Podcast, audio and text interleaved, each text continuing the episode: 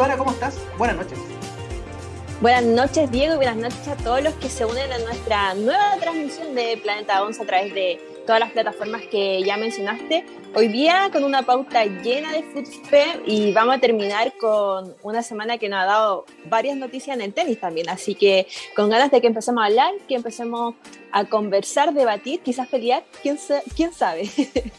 Siempre bueno, es siempre bueno debatir, es bueno para la, para la sociedad entera tener distintos puntos de idea. Pero antes quiero darme una licencia, quiero eh, comenzar eh, saludando a todas las y los hinchas de eh, Santiago Wanderers que en el día de hoy cumplen 129 años de vida.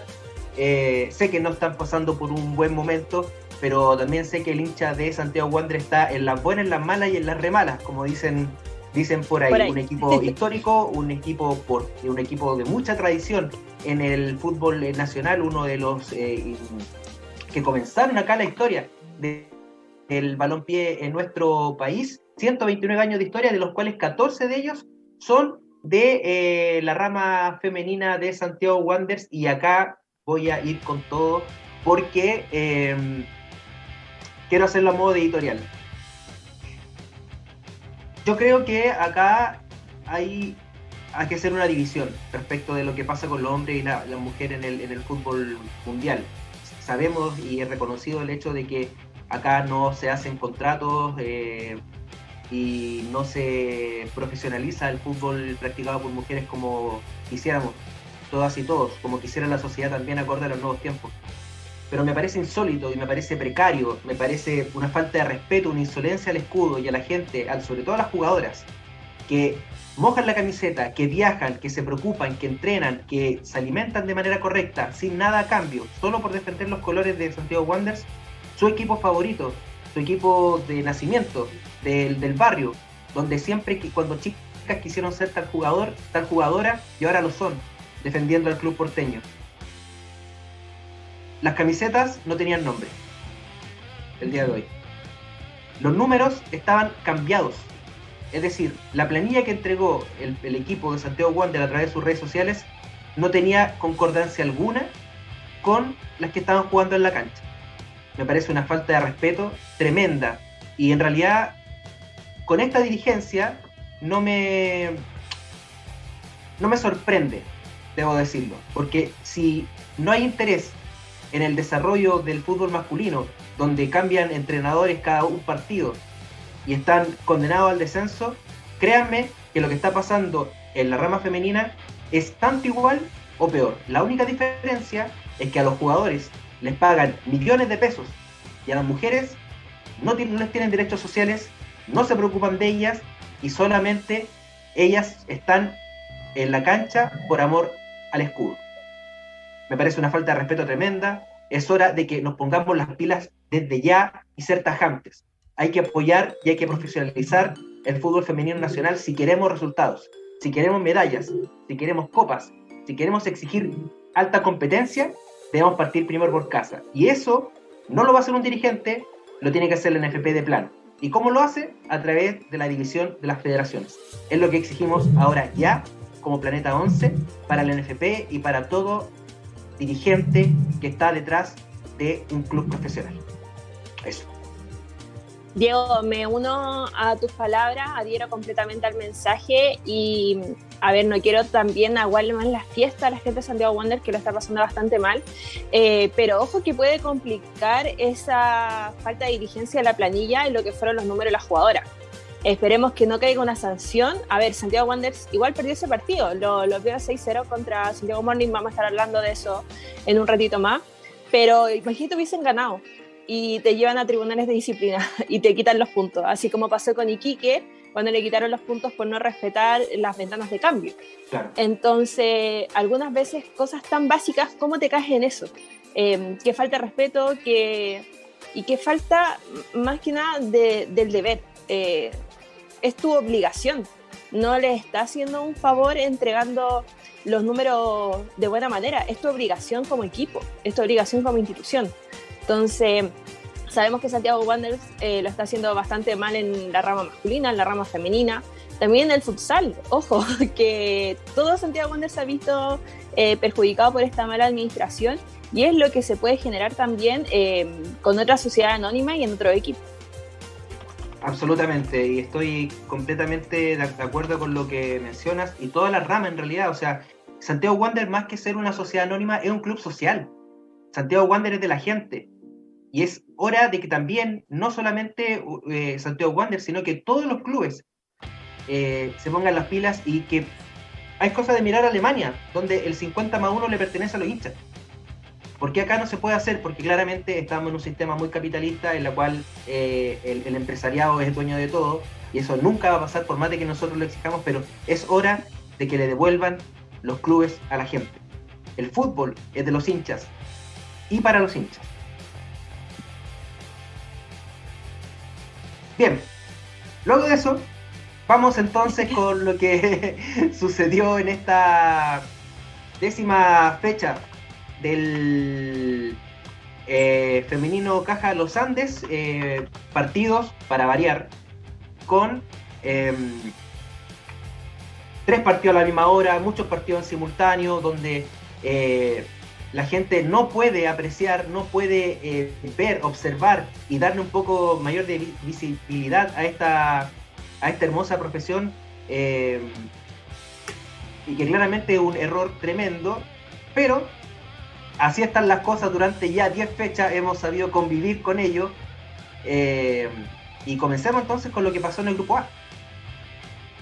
Sí, pues comencemos con el grupo A, lo comentaba, el problema nuevamente de la programación. Empezó a jugarse el día sábado, eh, el día de ayer, y empezó con Deportes Puerto Montt, que en el bicentenario de Chinquihue recibió a Deporte Iquique, empataron 1 a 1. Y ojo con Deportes Puerto Montt, nosotros lo habíamos mencionado en capítulos anteriores de Planeta 11, que cuando estaba en las últimas posiciones del grupo A era un, un puesto un poco eh, erróneo, no deberíamos caer en ese error. De el tirocillo. Sí, porque eh, Deportes Puerto Montt tenía varios partidos pendientes. Se puso al día, logró sumar, sigue sumando e incluso ya no está en los puestos de descenso directo. Absolutamente. El... Fue bastante raro porque estaba última, nosotros lo comentamos, pero ojo, eh, a, calmarse un, hay, que, hay que calmarse un poco porque tenían partidos pendientes. Y esos partidos pendientes eh, fueron muy favorables para el equipo de, Puerto Montt, al punto que está un, par de partidos, un par de triunfos más, con obviamente con resultados que se tienen que dar también, se puede meter incluso en eh, puestos de postemporada.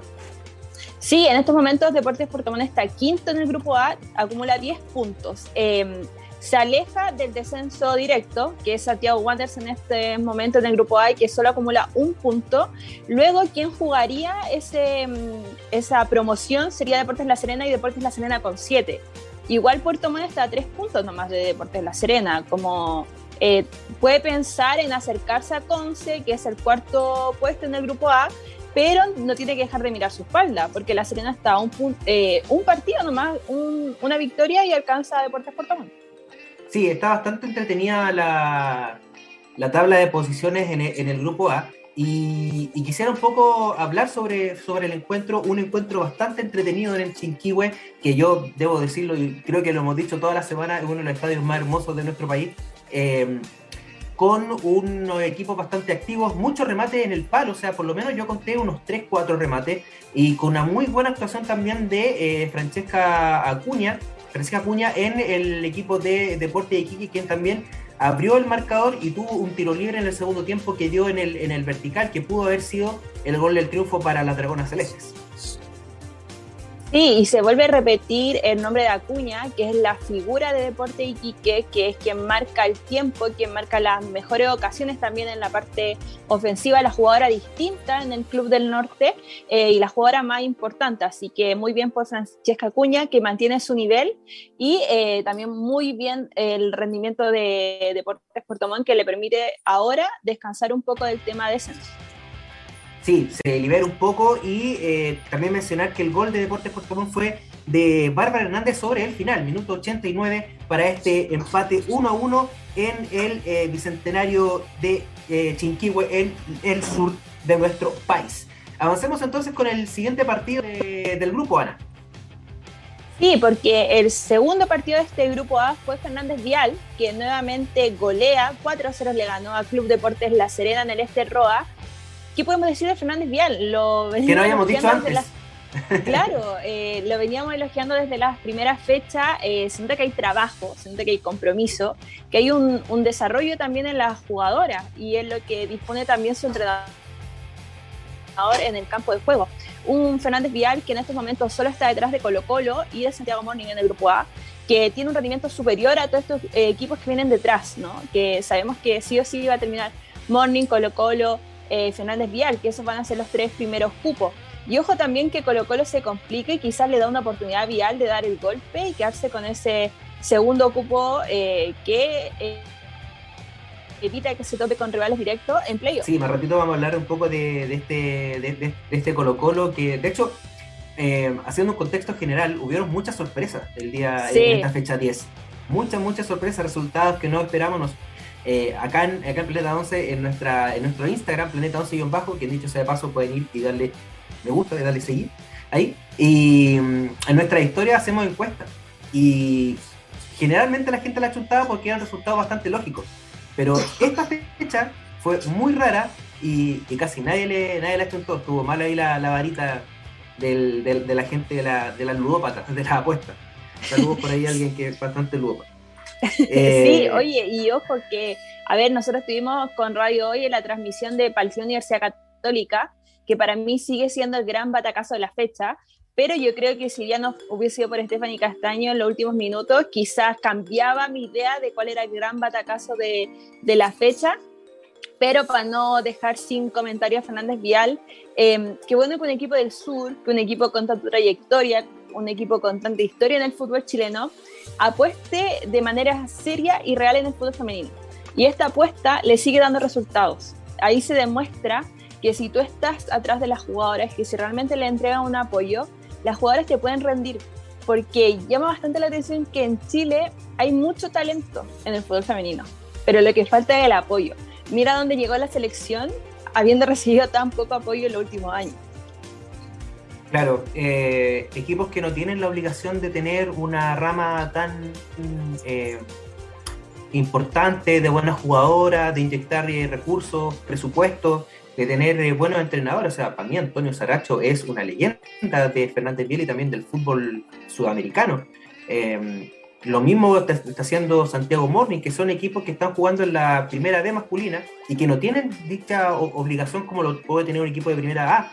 Em, en relación a la obligación que les, que les eh, impone Conmebol a la hora de clasificar a torneos internacionales masculinos es tener una rama femenina activa. Entonces, eh, como el equipo de primera vez no va a participar en una Copa Internacional, no tienen la obligación de reforzarse de tal manera como sí lo está haciendo Fernández Vial y también como lo hace Santiago Morning. De hecho, eso lo conversaba hoy con eh, Sebastián eh, Nazur, presidente de, Santiago Morning Femenino. Pero, pero básicamente en el sentido de que los clubes grandes, los clubes de primera se tienen que poner las pilas para poder, para poder apoyar y reforzar el fútbol femenino nacional.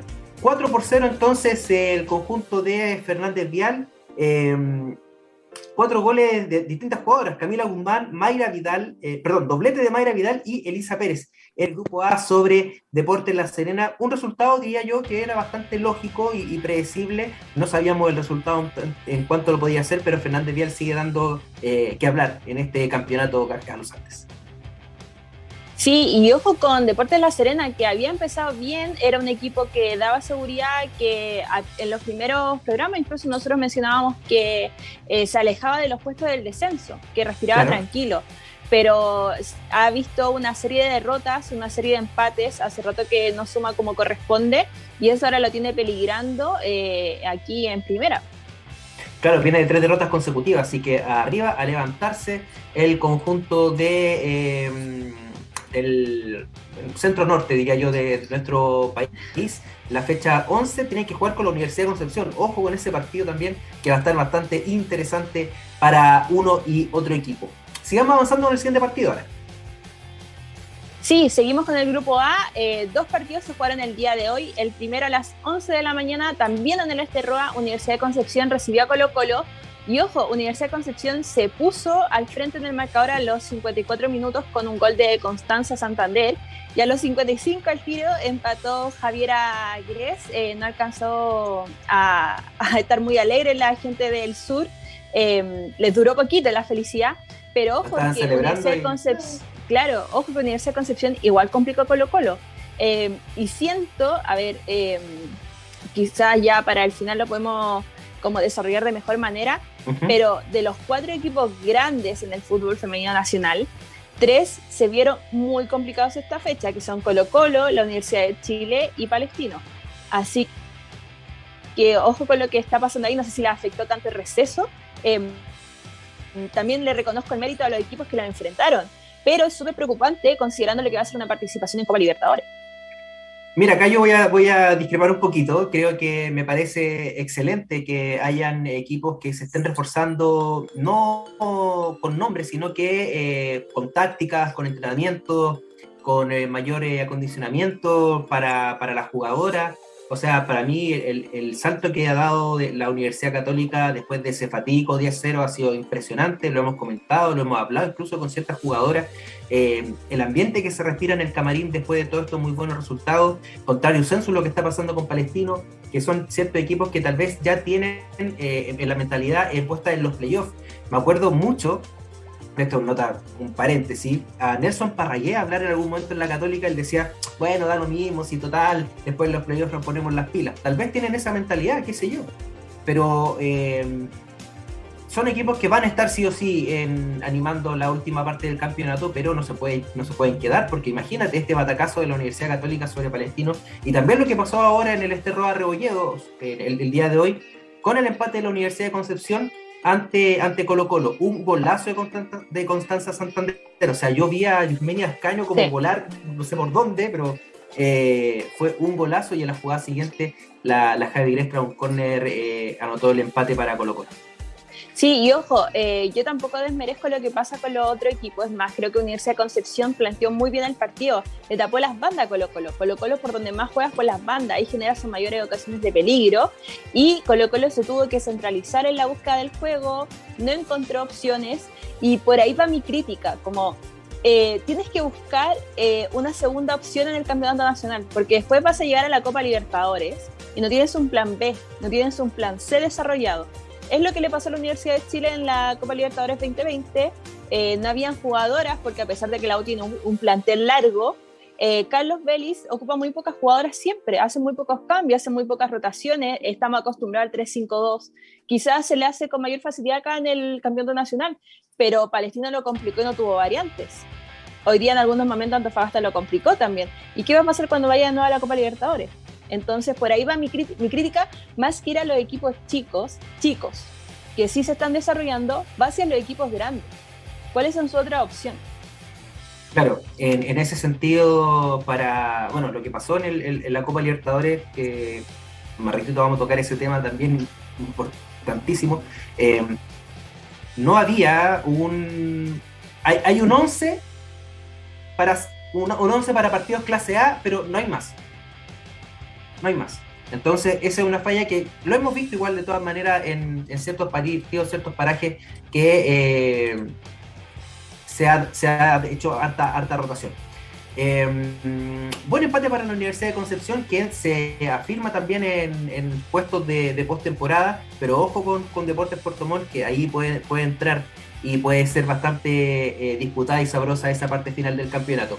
Cerramos entonces con lo que pasó el día de hoy también al mediodía en La Pintana. Sí, lamentablemente tuvimos que ver en simultáneo el partido de Colo Colo y Universidad de Concepción y cerraba el grupo A Santiago Morning que recibía a quienes ya estábamos mencionando y saludando, Santiago Wanders, en el Municipal de La Pintana 6-0, eh, marcador de, de, Tenien que realizó Santiago Morning. Eh, a ver, quiero destacar algunos puntos de Santiago Wanderers.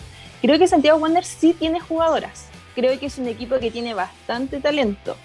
Pero obviamente no es un equipo que, de una institución que haya profesionalizado su rama femenina. Entonces, las jugadoras no entrenan como corresponden, no tienen un acompañamiento como corresponde. ¿Qué sería de Santiago Wanderers con una institución que realmente la apoyara? Considerando, por ejemplo, a Mari Valencia, que para mí es, la jugadora más desequilibrante, eh, es un, tanque, es un tanque. Y no solo hoy día, lo demostró en el partido de ida con Santiago Morning.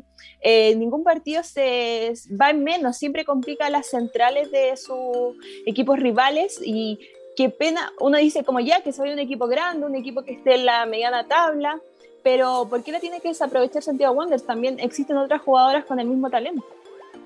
Sí, un equipo que, la, verdad tuvo, tuvo muy... Eh, de hecho, tuvo muy buenas llegadas. Tuvo dos o tres llegadas en el primer tiempo. Eh, tuve la oportunidad de, estar ahí en la ventana. Y, muy bien también el, trabajo de Gabriela Borges, que también me da a entender que Santiago Morning tiene tres arqueras espectaculares, como lo es Ryan Torrero, Gabriela Borges y también Fernanda Cárdenas, que hoy día estuvo en el, banco de, suplentes. Eh, un equipo bastante amplio, un equipo que se puede dar el lujo perfectamente de tener a Sugel Engalada afuera, a Marcela Corsea afuera y tener en la banca a Laura de la Torre e incluso jugar igual. Pero pasó algo bastante singular y bastante entretenido que eh, histórico también, 13 años Ámbar Figueroa jugando contra su ex club.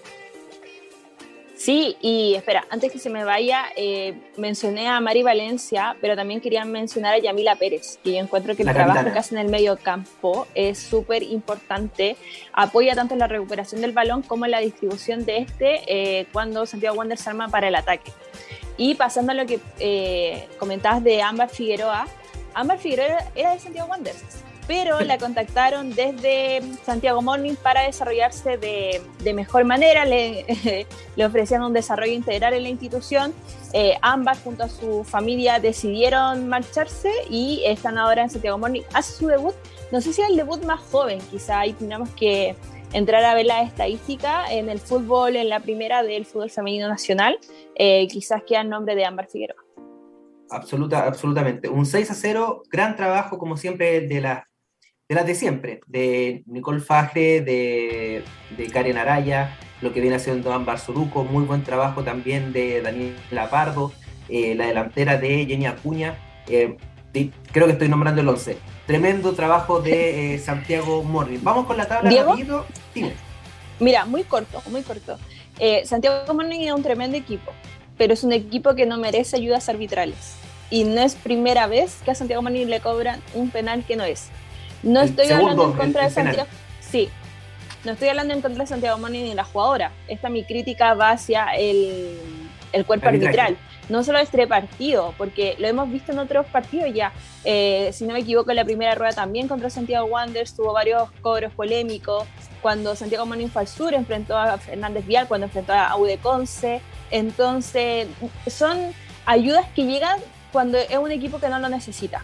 Y mi crítica va al arbitraje, a que en el fútbol femenino no hay VAR, eh, no llegan, eh, no sé si no llegan más recursos al árbitros y árbitros, porque hay de los dos sexos en esta, en esta serie, eh, porque en verdad siempre quedas con el gusto amargo de, lo de la justicia que imparten los árbitros en cada fecha y en cada partido. Es un tema que siempre va a ser, va a traer cola, siempre va a traer debate el tema de la ayuda arbitral. Yo no sé si Santiago Morning obviamente no lo necesita porque tiene un tremendo plantel, pero tampoco es culpa, es culpa de, de ellas, creo, ¿no? Entonces eh, hay un tema ahí arbitral, arbitral que se tiene que mejorar eh, semana tras semana. Vamos con eh, la tabla de posiciones entonces. lidera Santiago Morning 27 canasta completa, 58 goles a favor y 3 en contra.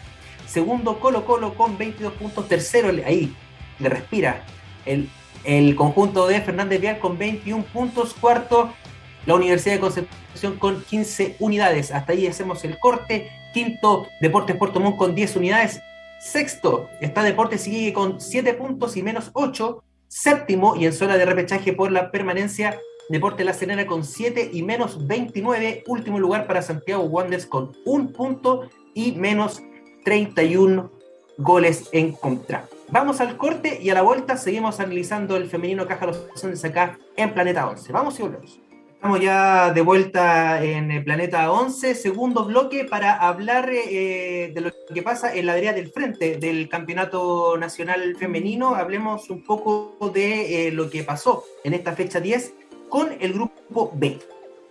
Sí, vamos con el grupo B, partido este el sábado, eh, se enfrentaron en el complejo Amador Donoso a las 12 de la mañana, Cobresal recibía a Everton y Everton que eh, se empieza a preparar ya para entrar a zona de playoff, le gana a Cobresal 4 a 1 y eh, ojo que igual Everton en un momento Cobresal lo complicó, Everton abrió el marcador a los 5 minutos en los pies de Claudio Salpate, pero empató Cobresal con Nicole Monroy a los 13 minutos a través del lanzamiento penal y Everton luego, a pesar de que dominó, no pudo encontrar la forma para ampliar el marcador y el segundo gol llega recién a los 64 minutos.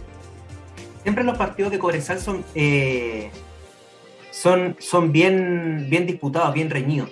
Hay harto, hay harto reclamo, debe ser porque la banca está muy pegada a la cancha, pero los que vieron la transmisión se habrán dado cuenta que está muy, muy, muy pegado a la, a, la mucho grito por parte de, los, de las mismas jugadoras, entrenadores, entrenadoras, así que eh, si ya, ya salimos de Dudamel en el masculino, veremos un poquito también con el tema del femenino porque se escucha todo.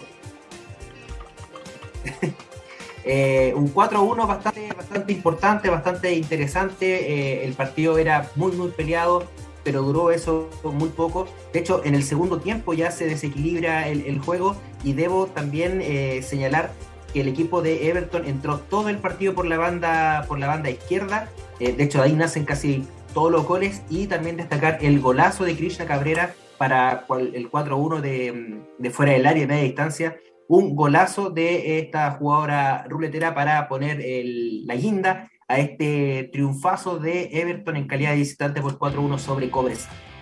Sí, y ojo que Cristina Cabrera viene haciendo buena actuación en los últimos partidos de Everton. Everton que empieza a remontar, empieza a meterse en la lucha por un cupo a la postemporada. Everton que cerró antes de receso empatando a Palestino de visita le empató, eh, le quita punto a Palestino y eso también le da un margen de beneficencia, ¿no? de beneficio en contra de sus rivales directos, por el caso de Audax Italiano que yo encuentro que empieza a sacar un poco rezagado en la búsqueda de ese cuarto puesto y además lo que puede hacer Universidad Católica y lo mismo que puede hacer Palestino que se empieza a complicar en estas fechas. Claro, eh, pasa que el equipo de eh, Everton es un plantel bastante joven, hay que, hay que señalar también, o sea, viendo la, ficha de, las jugadoras, eh, muchas, diría yo que más del 50% están bajo los 20 años. Así que es importante ahora que mantengan este, este equipo porque puede darle muy buenas satisfacciones, pero Everton, no nos olvidamos de ustedes, no nos olvidamos de ustedes. Sabemos en lo que están involucrados. Sabemos, lo que están involucrados. Sí, recordemos el caso eh, de que hay jugadoras, exjugadoras de Everton, que están demandando a la institución para que se reconozca una relación laboral y que además eh, de reconocerse esta eh, relación laboral, se reconozca que hubo vulneración a derechos fundamentales que están garantizados en la Constitución como eh, la igualdad, porque existían casos de discriminación, lo que pasaba tanto en la rama femenina como lo que pasaba en la rama masculina y además la libertad de trabajo, que es súper importante porque las jugadoras eran sancionadas, no las iban a, no iban a permitir que siguiera jugando por Everton, pero el club retenía sus pases para que no pudieran irse a otro equipo a competir. Así que complicado lo que pasó en Everton Ojo que este es un caso que puede marcar precedente en el fútbol chileno, eh, sobre todo en la rama femenina, para que se profesionalice lo que hacen las mujeres en el fútbol. Y eh, felicitar a Everton, que en estos momentos está cuarto en el grupo B y solo lo, lo está apurando. Yo encuentro que Deporte Antofagasta, porque Audax, ahí, complicado. Sí, absolutamente. Fue como bastante raro lo que dijimos. bien Everton, mal Everton. Viene Everton, vale Pero eh, los tenemos en la mira. Los tenemos en la mira, no solamente a ustedes, sino que a todos los clubes que no tienen contratos y vulneran los derechos de las mujeres en el fútbol eh, nacional y no solamente en el fútbol, sino que en todos los deportes donde exista. Em, triunfo entonces de las ruleteras por 4 a 1 en el primer partido del grupo B que se disputó el día de ayer, sábado 14 de agosto. Pasemos al partido de la fecha, creo yo. Sí, el gran batacazo porque en el Municipal de la Cisterna por fin, por fin Palestino pudo jugar en el estadio principal y lamentablemente una mala noticia para ellos porque recibían a la Universidad Católica y la Universidad Católica les gana 1-0, eh, que viene el conjunto cruzado, que vienen las cruzadas, quiero decir, las cruzadas, porque eh, qué gran trabajo están realizando y con una institución que no les tiene contrato, que no les tiene un apoyo como corresponde para que se trate de fútbol profesional. Y mira lo que logra. Imagínate lo que se hace en el fútbol masculino en la católica si hicieran el fútbol femenino. Quizás Católica estaría de igual a igual contra Santiago Morning, contra la Universidad de Chile, incluso contra Colo Colo. Lo demostró porque le complicó el partido a Palestino. Palestino no, a pesar de que tuvo la posición de balón, Palestino nunca encontró cómo esa posición eh, demostrarla en varios momentos en jugadas claras de ocasiones de gol. Eh, Palestino perdió su medio campo, venía siendo figura Melissa Espina, eh, desaparece, no, incluso fue sustituida luego del primer tiempo. Empezó Claudio Quintiliani el segundo tiempo sin Melissa Espina.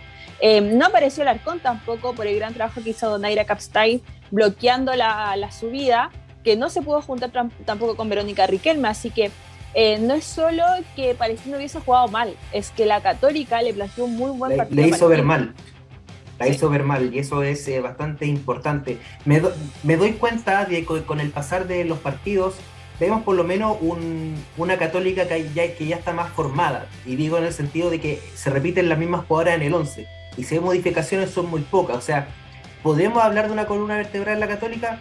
Perfecto, podemos hacerlo, porque está Antonia Canales, porque está eh, Catalina Figueroa, porque está Mirai Cortés y porque está Catalina Musuto. Siempre las vamos a ver a, las cuatro y también la saga defensiva, con Baitea Pérez a la derecha, con la Cata Figueroa, con Galia Espinosa y también lo que hace Ellen de Grench, un equipo que se está formando, que se nota que hay trabajo en relación a lo que hablamos anteriormente, después del 10 a 0 que ocurrió en el partido ante la Universidad de Chile, y también de eh, nuevos valores, como lo es Valentina Montenegro, que en dicho sea de paso, fue quien anotó el gol tras el centro de eh, Nayara Capstel.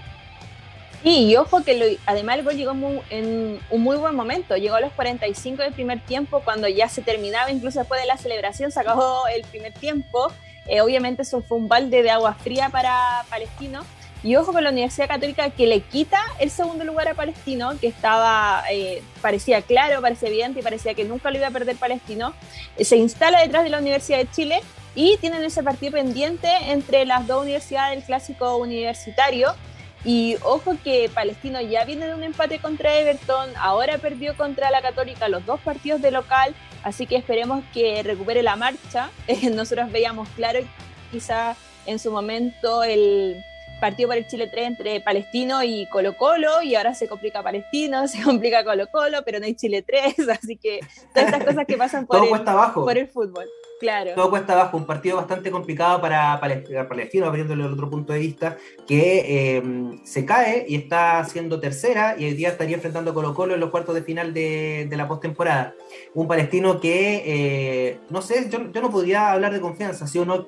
creo que me quedo con la idea de que la católica la hizo ver mal, ¿no? porque son los, mismos, los mismos valores.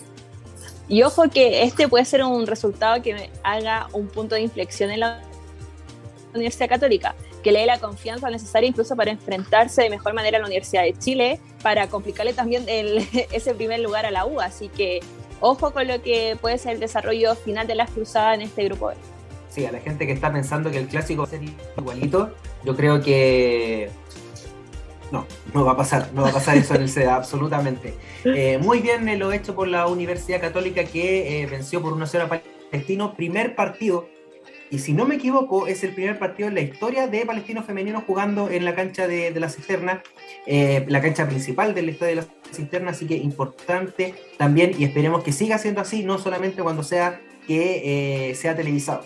Esperemos que siempre tenga esa, eh, ese privilegio, no, no diría privilegio, no, ese deber de jugar en, la cancha donde corresponde. Vamos con el partido que cerró el día de ayer. Otro, otra sorpresa, creo yo, ¿no? Sí, otra sorpresa, eh, Audax Italiano que recibían en Ciudad de Campeones a Deportes Temuco y Deportes Temuco le gana 1-0 con gol de Carolina Rifo a los 31 minutos en el primer tiempo. Y ojo, nosotros lo hemos mencionado, nosotros también hemos estado transmitiendo a través de Radio Hoy algunos partidos de Deportes Temuco. Deportes Temuco tiene buenas jugadoras. Deportes Temuco eh, puede generar una diferencia, puede generar pelea en el campeonato, pero pero lamentablemente una institución que no tiene el apoyo necesario. o sea, cada vez que alguien critica la gestión de Marcelo Saraz por eh, la rama femenina, eh, bueno, se va de bloqueo, deja de recibir la información correspondiente, pero eh, a mí sobre todo me gusta las duplas centrales de Deportes Temuco y ojo que Ibáñez, que es una de ellas, es la encargada de todas las pelotas paradas y a través de esas pelotas paradas genera casi todas las ocasiones de gol o de mayor peligro de Deportes Temuco durante todo el torneo. Sí, me acuerdo perfecto y, me río por eso de, de, esta jugadora, porque el partido que transmitimos de la Católica con Temuco, pero iba a todas. Ella era todo. Pelota parada que había, pelota donde estaba Carolina Ibáñez. Y de hecho, creo que eh, fue a través de un, tiro libre, si mal no recuerdo, la jugada que terminó con gol de, de Carolina Rifo. porque fue un cabezazo. Claro. Ojo con eso también, porque todos los goles del campeonato los tenemos en nuestros reels de eh, Planeta 11, así que anda al Instagram Planeta 11-bajo para que puedas ver también los goles de este campeonato. Si es que te lo perdiste porque estáis viendo uno y porque teníais tres y no lo pudiste ver, anda y ve los goles también ahí que gentilmente nos ha eh, cedido también los clubes para poder transmitirlo, así que agradecido también por ello. Vamos al único partido del, del grupo 2 que cerró la que cerró la fecha también. Sí, porque cerró la fecha eh, Deportes Antofagasta en el norte, en la cancha 3 del Calvo Bascuñán, lamentablemente recibía a la Universidad de Chile. Y eh, recordemos que este partido en la primera rueda fue uno de los resultados más abultados. Universidad de Chile ganó 3 a 0 en ese, en ese partido y hoy repite la victoria, pero solo 4 a 0, doblete de Sonia Kif y de Yesenia López. Claro que sí. Oye, eh, vamos al, al, Twitch, pasemos a, los comentarios. Saludos a la gente que está eh, a través de esa plataforma, como por ejemplo nuestra querida Yanna, que siempre está en, los late también de los jueves y también los domingos. Señala que, claro, Ámbar preguntaba si, o sea, ella decía que Ámbar había debutado con el primer equipo de Wander frente a Everton en 2019, pero fue en sub-17. Ella con 10 años estaba jugando en sub-17, así que ahora está eh, debutando en eh, la modalidad adulto. Plantel de claro. dijiste. Sí, y, eso era lo eh, que yo mencionaba, que ahí vamos a tener que estar investigando que quizás por su edad sea el debut más joven en la división de honor del fútbol femenino. Vamos a conversarle con la gente así, escucha, a ver qué podemos hacer. Con eso. Y me, me diste tarea. Y Jana también señala que Palestino no estuvo certera en el finiquito Huenteo tuvo varias ocasiones importantes y creo que la, frustración de no poder anotar le jugó en contra a las baisanas. Fue bastante raro porque Yesenia Huenteo, claro, creo que falló varias ocasiones, pero nunca fue sustituida, que era lo que habíamos comentado al aire. Fueron sustituidas todas las líneas ofensivas, menos ella. Y salió Verónica Riquelme en el entretiempo, salió también eh, Candy Chen, que después en el segundo tiempo solo se quedó Yesenia Huenteo de ese eh, tripleta de delanteras titulares. Pero ojo, yo encontré, bueno, eh, opinión, opinión mía, podemos eh, compartirla o podemos estar en desacuerdo, pero que Yesenia Buenteo estuvo desaparecida hasta esas dos grandes ocasiones de gol, que fueron ya bien entrado el segundo tiempo. Es más, si yo hubiese tenido que sacar primero una delantera, sobre todo por lo de rendimiento en el primer tiempo, hubiese sido Buenteo yo encontré que no se asoció, no buscó, no le llegaron tampoco claras algunas para poder rematar al arco, pero estuvo bastante desaparecida. Yo creo que era también por la falta de fútbol, porque recordar que ante el con el partido de la Universidad de Chile y en el CDA, Tenías, al lado de una lesión. Sí, y una lesión que nosotros pensamos que iba a ser complicada, que iba a ser larga. Eh, Claudio Quintiliani nos dijo en el programa anterior que ya la había recuperado. Entonces, quizá eso también eh, la perjudicó en el desarrollo en el día de ayer eh, pero a mí no me gustó para nada lo que hizo Huenteo, por lo menos en los primeros 70 minutos del partido. Sí, un equipo que al final de cuentas tuvo más, eh, más garra que fútbol, eh, buscando el, el, empate. finalizado entonces ya la Sí, estábamos hablando de la U. Espérame, estábamos hablando ah, de la verdad, nos queda la U. nos queda la U, dijimos los goles, eh, doblete de Sonja Kif, doblete de Paloma López. Ojo, eh, Kif hoy día partido titular. Y la titular con la chama arriba era Rebeca Fernández. Pero Rebeca Fernández en los últimos partidos ha estado bastante alejada del gol también. Eh, ha tenido mala suerte Rebeca Fernández, hay que decirlo. Sí, se, la, se generan muchas ocasiones, pero no concreta. Entonces yo creo que también por eso el DT el día de hoy, Carlos Vélez, decide darle la oportunidad del primer minuto a Sonia Kif y Sonia Kif no desentonó. Eh, Sonia Kif yo creo que ya se ganó el puesto de titular. Está en una mucho mejor... Eh, está más, eh, con una mejor relación de amistad con el arco que Rebeca Fernández. Está dulce, como dicen. Claro, lamentable por, lamentable por Rebeca, pero son goles, así se gana en el fútbol. Entonces tienes que estar con la jugadora que más fácil se le abre el arco también. Y eh, mencionar que se junta muy bien con Paloma López. Entonces yo creo que por ahí puede sacar hartos créditos a la Universidad de Chile. Y lamentablemente, si queremos así mencionarla a la rápida, qué bueno que la U la pudo recuperar de la B a Sonia X. ¿Y cuántas jugadoras como ella con ese talento se están perdiendo porque no se está jugando? Entonces, para tenerlo en mente. Y de hecho, eh, Sonia Keith creo que acumula seis goles. Es la tercera goleadora del equipo. Sobre Yael Oviedo. Sí, Así que interesante lo que está haciendo. Creo que tiene ocho, ocho. Con los dos de días haría ocho. Ocho goles. Entonces, eh, interesante también lo que está haciendo, que es una jugadora también muy joven, que eh, tiene 18 años, así que yo creo que el, el recambio absoluto del fútbol eh, chileno y también de una muy buena estatura, la, jugadora, la delantera de la Universidad de Chile, así que podría darnos, podría darnos también muy buenas sorpresas y por qué no también estar en las próximas nóminas del combinado nacional. 4-0 la U entonces, doblete, volvió el gol también eh, Paloma López. Sí, vuelve y se acerca de nuevo a la líder de, esta tabla de, goleadoras, que es Karen Araya con 17. Yesenia llega al 15, Coturrutia con 13, Javi Gres con 13 y Jenny Acuña con 10 goles. Perfecto, y la tabla de posiciones eh, dice en el grupo B que la U tiene 25 puntos, la Católica 21, ojo ahí, ahí está el cambio, tercero Palestino con 20 unidades, cuarta está Everton con 14, que otro cambio porque destronó a, Deporte Antofagasta quien la sucede con 12 puntos, sexto para Audax Italiano con 11, séptimo Deportes Temuco que salió de la zona de descenso directo, ahora repechaje con 5 unidades, último para Cobresal con 4 puntos. ¿Hagamos ficción?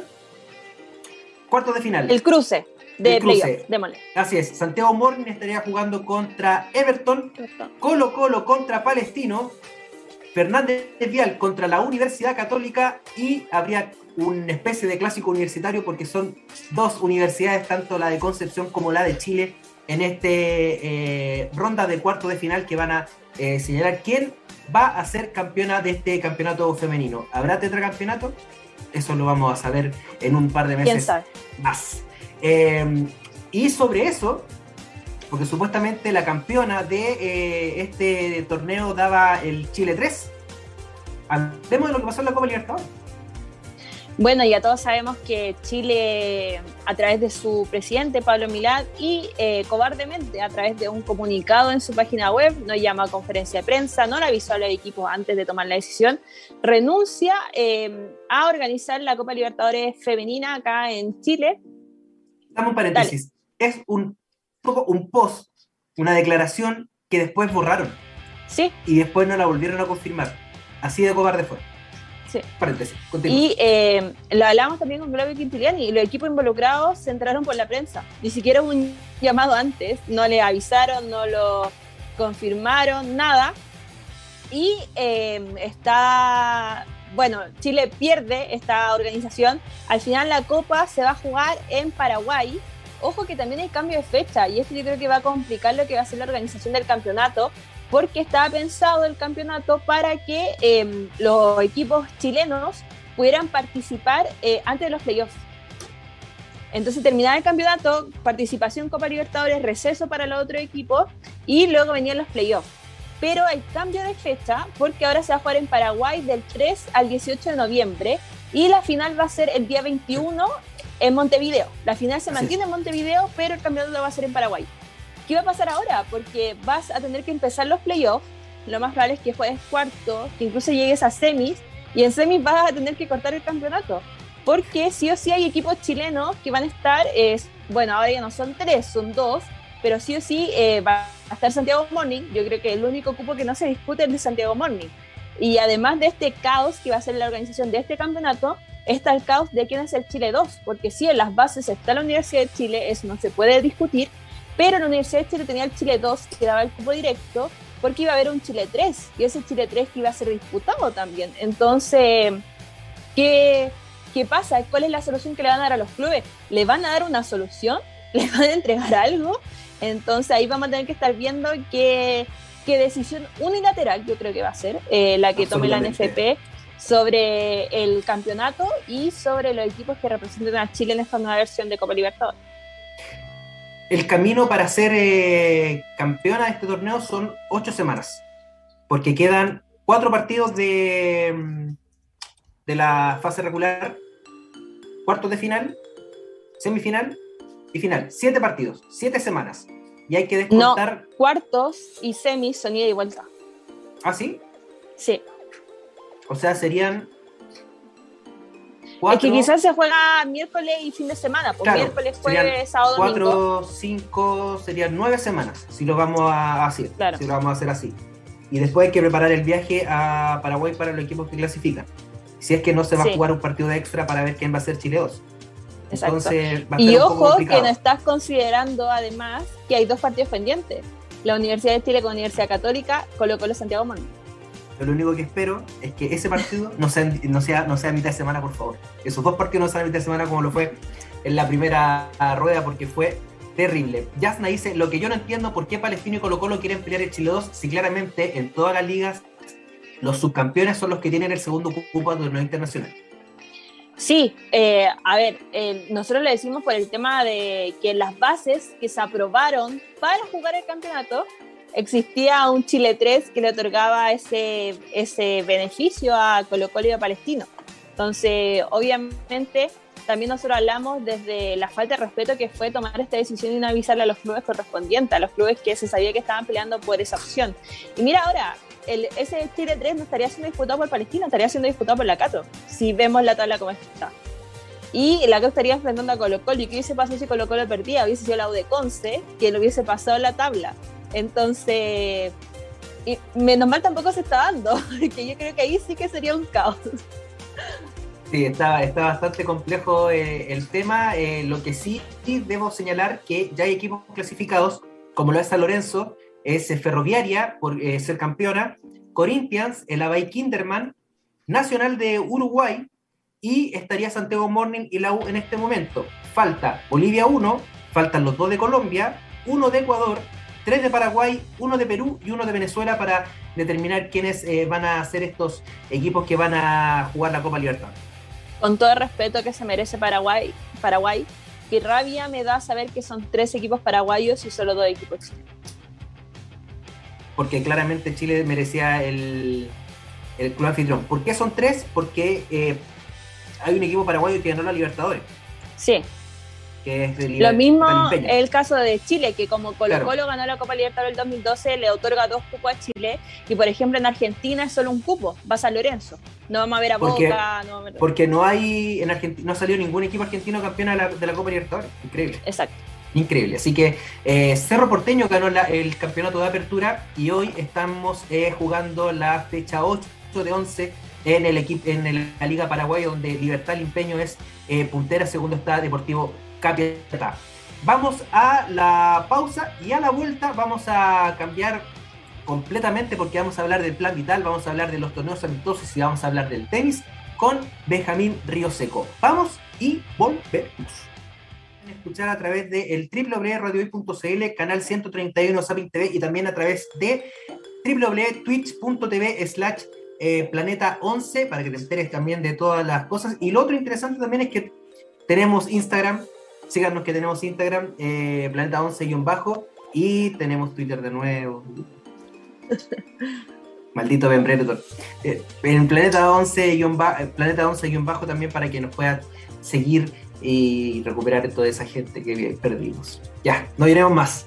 Vamos eh, con lo que pasa en Vamos con lo que pasa en España en estos momentos, porque eh, nos enteramos en la Liga Iberdrola que Rayo Vallecano, equipo donde juegan dos de nuestras seleccionadas, dos jugadoras chilenas, Yanara Edo y Camila Sáez, eh, dejó de entrenar.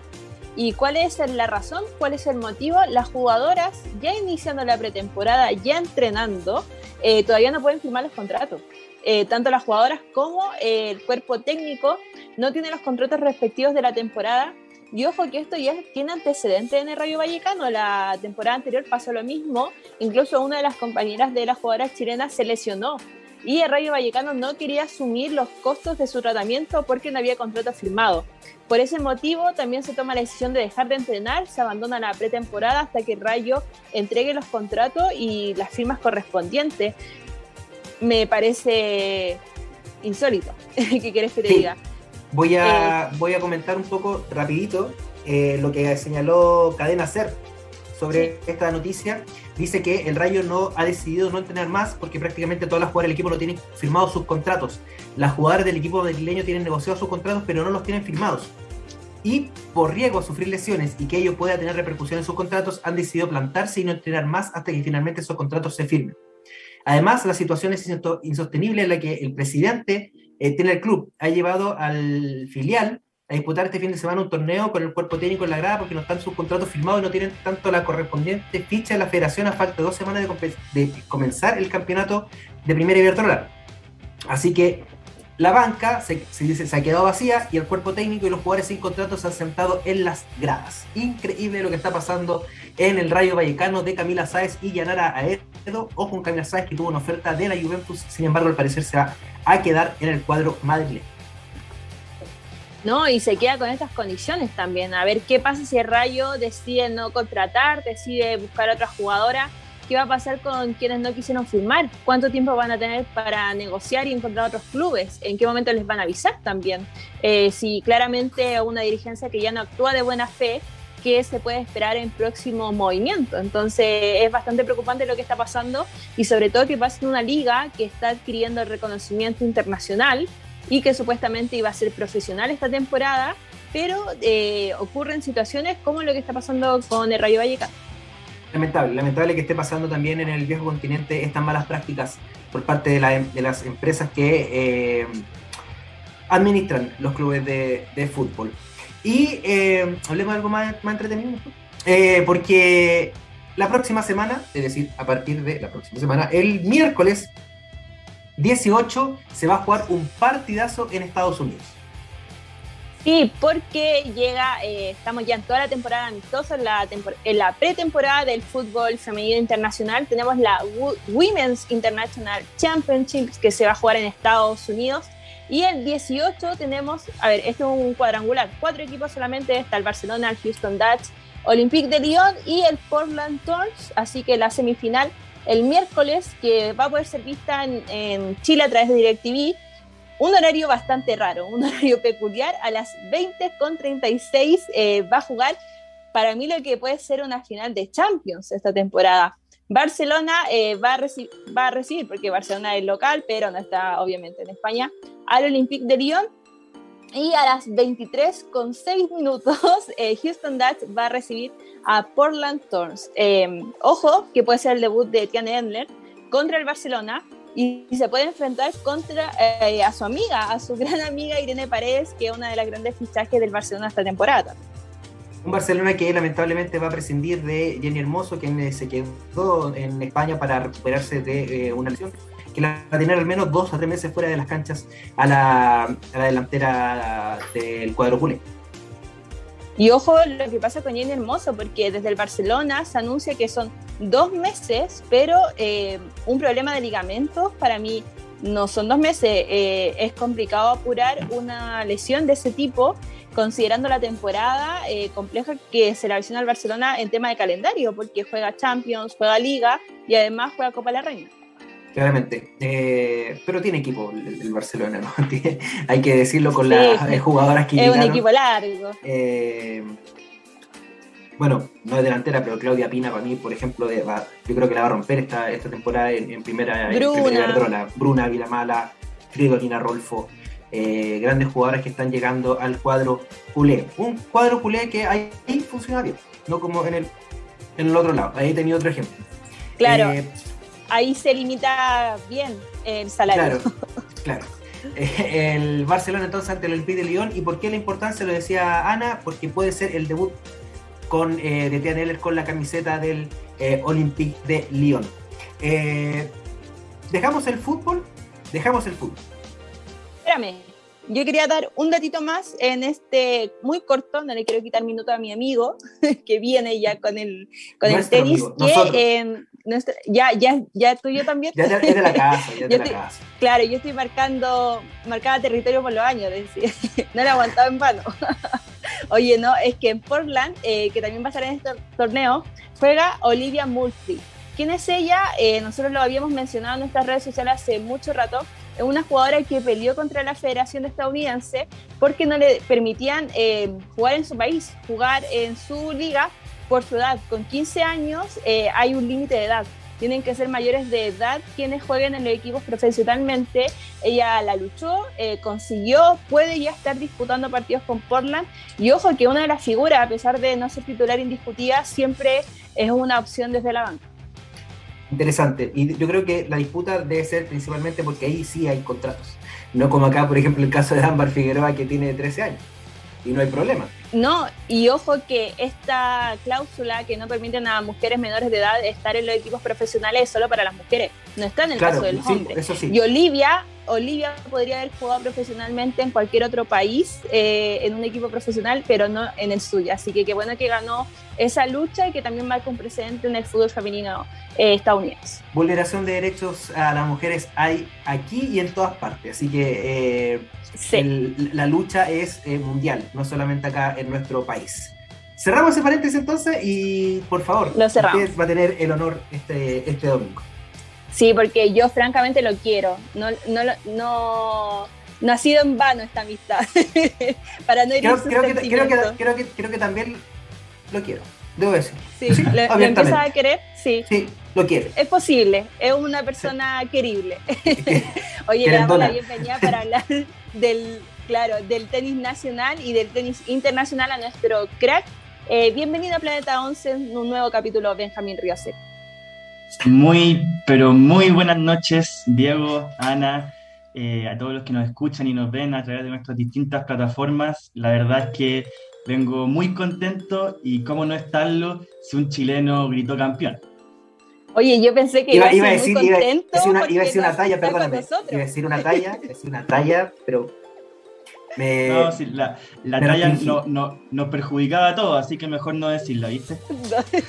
Oye, eh, sí, pues empecemos, Benja, porque empezamos con una muy buena noticia este día domingo, coronando una muy buena semana, porque tenemos un chileno campeón, Tomás Barrios, en Alemania. Así es, Tomás, Marcelo Tomás Barrios Vera se coronó campeón en el Challenger 80 de Merbach en Alemania. Levantó su primer torneo a nivel Challenger, octavo título en el profesionalismo. Y la tercera fue la vencida. Finalmente pudo levantar la, copa luego de, tres finales. De hecho, Tomás afirmó post partido que, le sirvió esta experiencia previa de haber perdido dos finales para hoy día poder levantar el torneo. Eh, desde acá felicitamos a Tomás, a su staff Alto Tenis, acá en, Santiago, en el Club eh, de, Providencia. Eh, queda 171 ATP, ahora ya descansa hasta la cual y el US Open. Y remarco que queda 171 ATP, bueno, por dos cosas. Primero porque es su mejor ranking desde su carrera. Y segundo porque queda solamente 8 puestos de Alejandro Tavilo.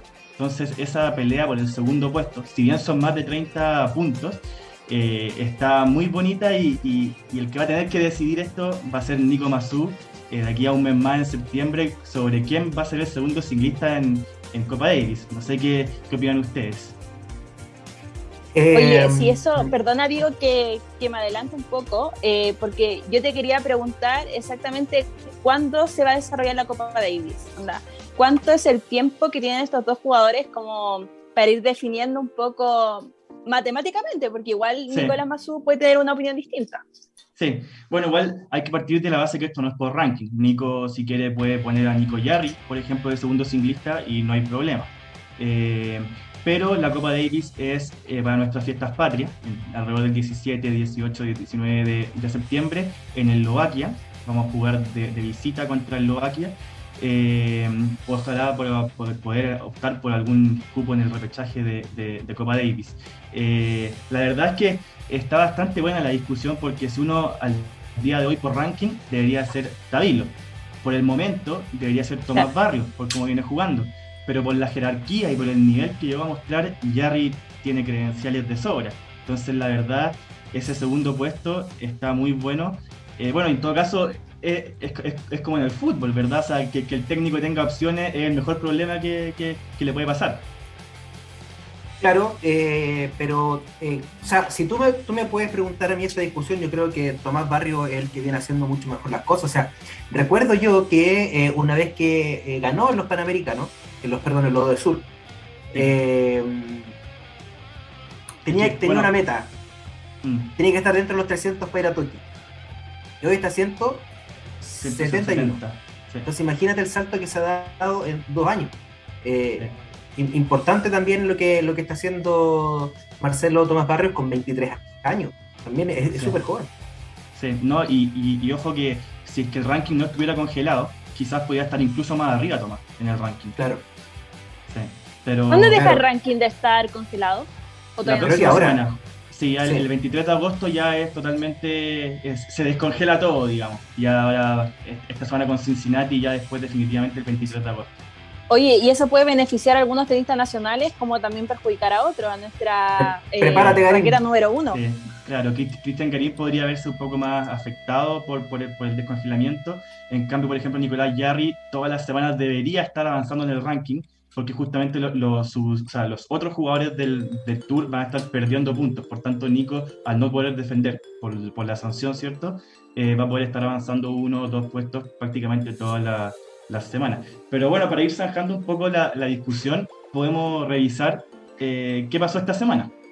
Y pues veamos qué pasó eh, con quienes ahora es la raqueta número 2 de Chile con Alejandro David. Así es, así es, Alejandro. Haciendo, haciendo un cálculo súper raro, eh, viendo eh, los jugadores de Eslovaquia y Chile, creo que es, un, es, bastante parejo.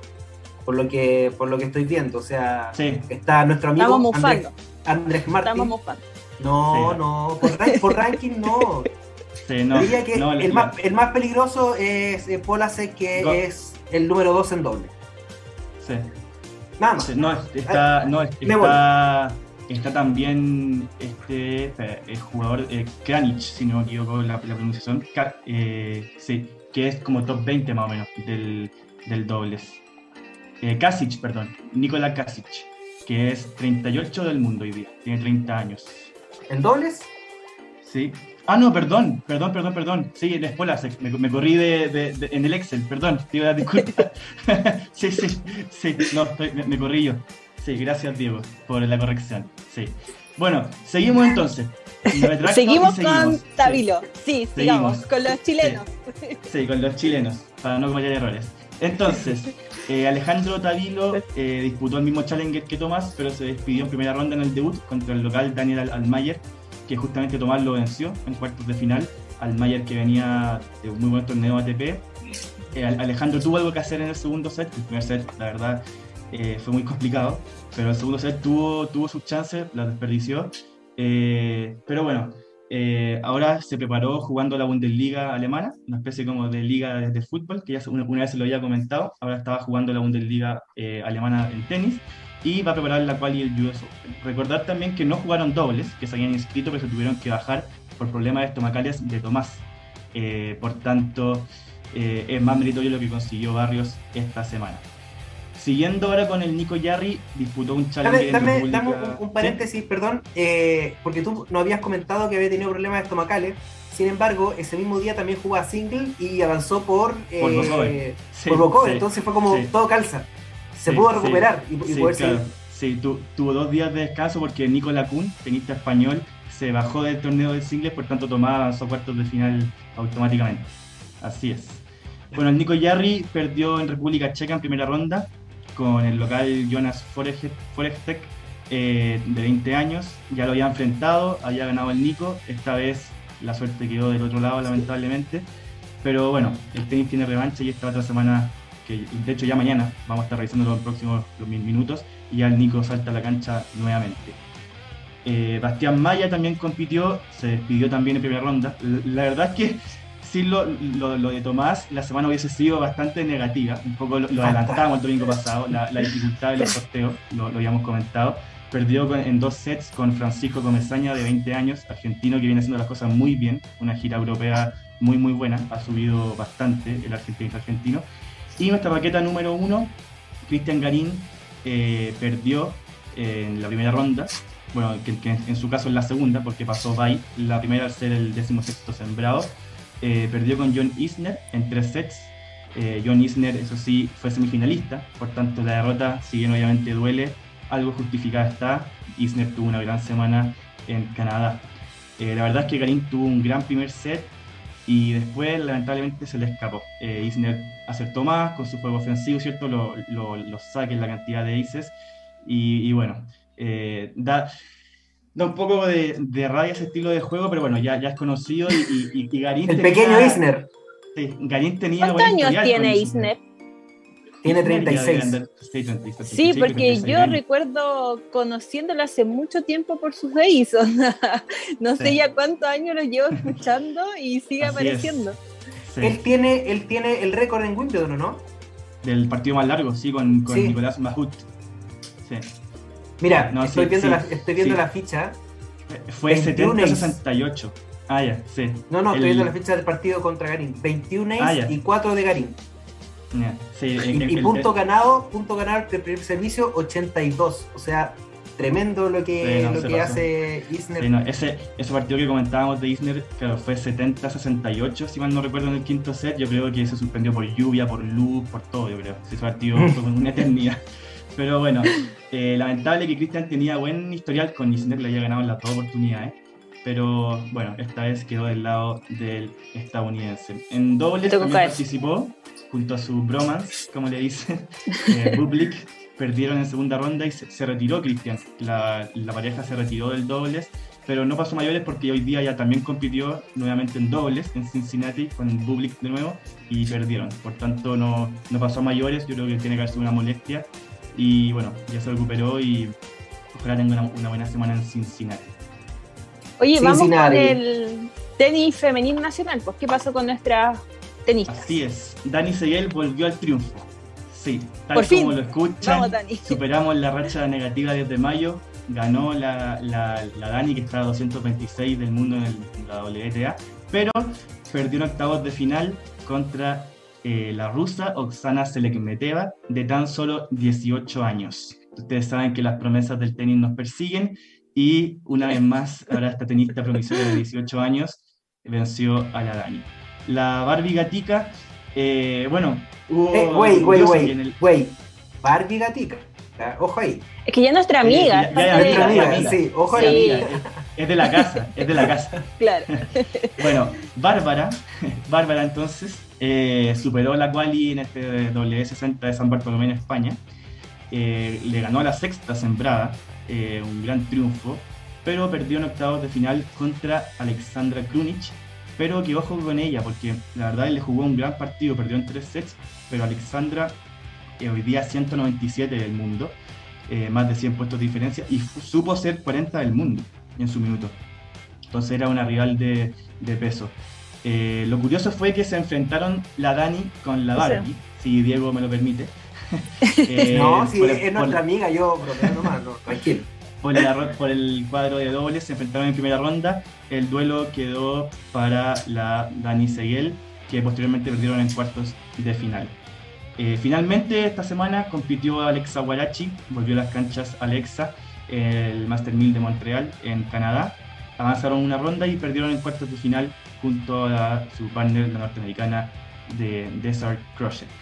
Eh, son 15 del mundo actualmente, pero en la, en la carrera hacia el máster se encuentran octavas, por tanto estarían hoy día obteniendo un cupo en el torneo de maestras, en este caso a fin de año. Cosa que nos veíamos de Fernando González, ¿no? Así es, así es. donde le ganó Roger Federer. La única vez que le ganó Roger fue en el Master. Sí. pero, pero Roger salió campeón. Sí, pero Roger. Sí. y González no Bueno, la verdad es que es una historia típica en el deporte chileno, no, no me sorprende.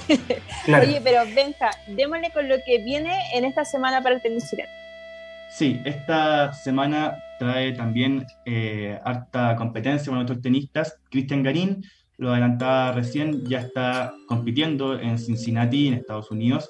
Hoy día debutó en dobles, perdieron contra Cameron Norrie y Alex de Minois, 6-2-6-2. Y va a debutar por el cuadro de singles. Recordad que Garín es el decimosexto sembrado, él es 20 del mundo. Va a jugar contra el local proveniente de la quali Tommy Paul, 56 ATP. Dime que no es una eh, promesa, por favor. No, no, no, pero, eh, ah, pero, sí es un tenista local, lo que siempre es complicado. Se enfrentaron una vez en un Challenger, por allá por el año 2018, ganó Cristian, pero bueno, eran, eran otros tiempos de, cada uno, digamos. El Nico Jarry sigue compitiendo esta semana en Alemania, en una ciudad, perdón, impronunciable. Incomprobable, incomprobable. debuta mañana, en Alemania. Lo, lo, que sí sé es que debuta mañana. Ludenscheid a la, claro, gracias Diego, a las 7 de la mañana aproximadamente. Y ojo, porque es la antesala de un duelo copero eh, contra Lucas Klein de Eslovaquia. Así que puede ser la previa de esta Copa Davis que se nos viene. Bastián Maya va a seguir eh, compitiendo ya su tercer torneo consecutivo, lo que es bastante bueno, ojalá se den los resultados. En Bratislava, Eslovaquia, que es donde vamos a competir con la Copa Davis, allá en Bratislava. Guarachi, Alexa Guarachi va a competir en Cincinnati. Eh, junto a su partner norteamericana Project. Tiene rival. ¿Sí? Y es ah. mañana a las 2 de la tarde contra la dupla entre eh, Coco Gauff y Katie McNally, 19 años. Promesas. no, y, Coco Gauff también, sí, somos pareja joven, vamos a ver cómo nos va.